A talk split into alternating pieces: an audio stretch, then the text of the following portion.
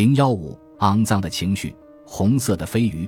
我猜你现在大概在想，好吧，我没有这种问题，我能够充分感知到自己的情绪，所以我才会买这书。好的，我听到了你的意见。对于所有的乡村居民，我想说，我相信你们。但是有的时候，你们太过在意自己的情绪了。我要问你们的问题是：你注意到了自己的哪些情绪？嘉文找到了我。他从小就患有抑郁症，他想获得一些技巧来减轻自己的症状。多年来，他一直在接受治疗，以应对酒鬼父母的情感虐待和忽视。但是在与我交流的时候，嘉文发现，他的悲伤实际上是由刺激，甚至可能是三级情绪引起的。换句话说，他在自己原本的情绪之上又产生了新的情绪。嘉文家人的状态极不稳定。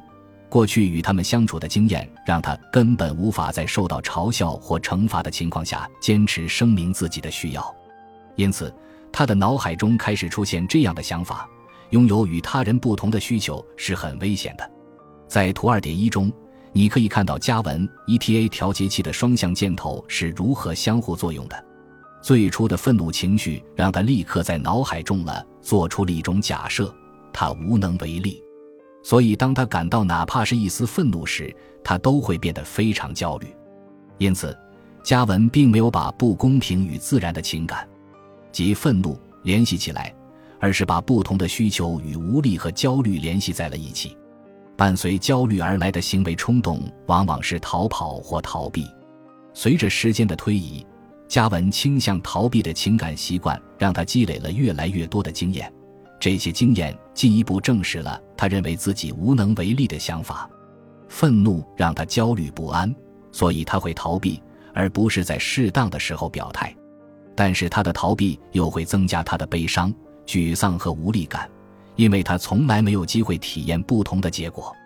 一旦他发现愤怒实际上是一种合理的初级情绪，他就掌握了有效的技巧，而他的抑郁症状也会随之减轻。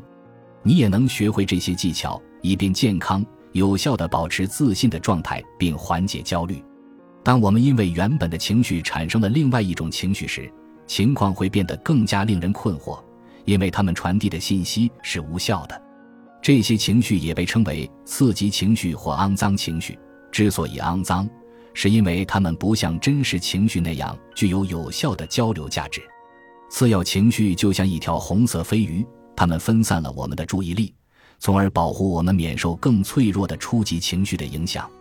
但最终，他们又会把我们引入歧途，因为他们传递了一个不准确的信息。暂停，想一想，当你因为悲伤而表达了愤怒的情绪时，你缓解悲伤、获得治愈和同理心，或愤怒说离我远点，情绪的需求能够得到满足吗？如果积累了太多由情绪导致的不愉快的经历，我们就会患上情绪恐惧症，就像你小时候被狗咬过就会害怕狗一样。在有过情绪带来的负面体验之后，我们往往会得出这样一个结论：情绪会导致不好的事情发生。表达情绪是一件很危险的事，我们应该隐藏或者压制自己的情绪。当我们与情绪相关的不良体验越多，就越容易依赖自己的情感习惯。但我们越能从情绪中获得更多信息，就越容易被这种习惯所纠缠。暂停，你是否有过因表达强烈的情绪而导致负面结果的经历？你对情绪有什么看法？把你的回答写在你的笔记本上，像加文一样，你将学会如何区分有益的情绪和有害的情绪。这个技能可以引导你走向你所关心的事情。远离那些让你偏离正轨的红色飞鱼，它将帮助你与你的初级情绪建立一个更好的联系，这样肮脏的情绪才不会劫持你的观察者，引导你走向歧途。